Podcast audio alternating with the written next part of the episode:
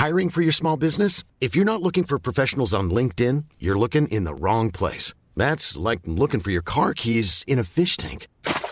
LinkedIn helps you hire professionals you can't find anywhere else, even those who aren't actively searching for a new job but might be open to the perfect role. In a given month, over 70% of LinkedIn users don't even visit other leading job sites. So start looking in the right place. With LinkedIn, you can hire professionals like a professional. Post your free job on linkedin.com slash people today. Heraldo Podcast, un lugar para tus oídos. Noticias del Heraldo de México.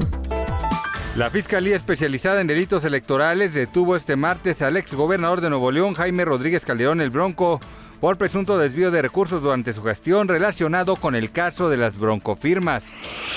Juan Gerardo Treviño Chávez, alias El Huevo, fue extraditado a Estados Unidos, luego de que fue detenido el lunes 13 de marzo en la ciudad de Nuevo Laredo, Tamaulipas. Un camarógrafo de Fox News, Pierre Zakrevsky, murió en Ucrania mientras cubría la guerra. Él y su colega Benjamin Hall, que resultó herido, iban en su vehículo cuando fueron alcanzados por disparos en Orenka, en las afueras de Kiev. El famoso comediante Eugenio Derbez compartió un video de redes sociales que levantó sospechas sobre la serie inspirada en Roberto Gómez Bolaños. Gracias por escucharnos, les informó José Alberto García.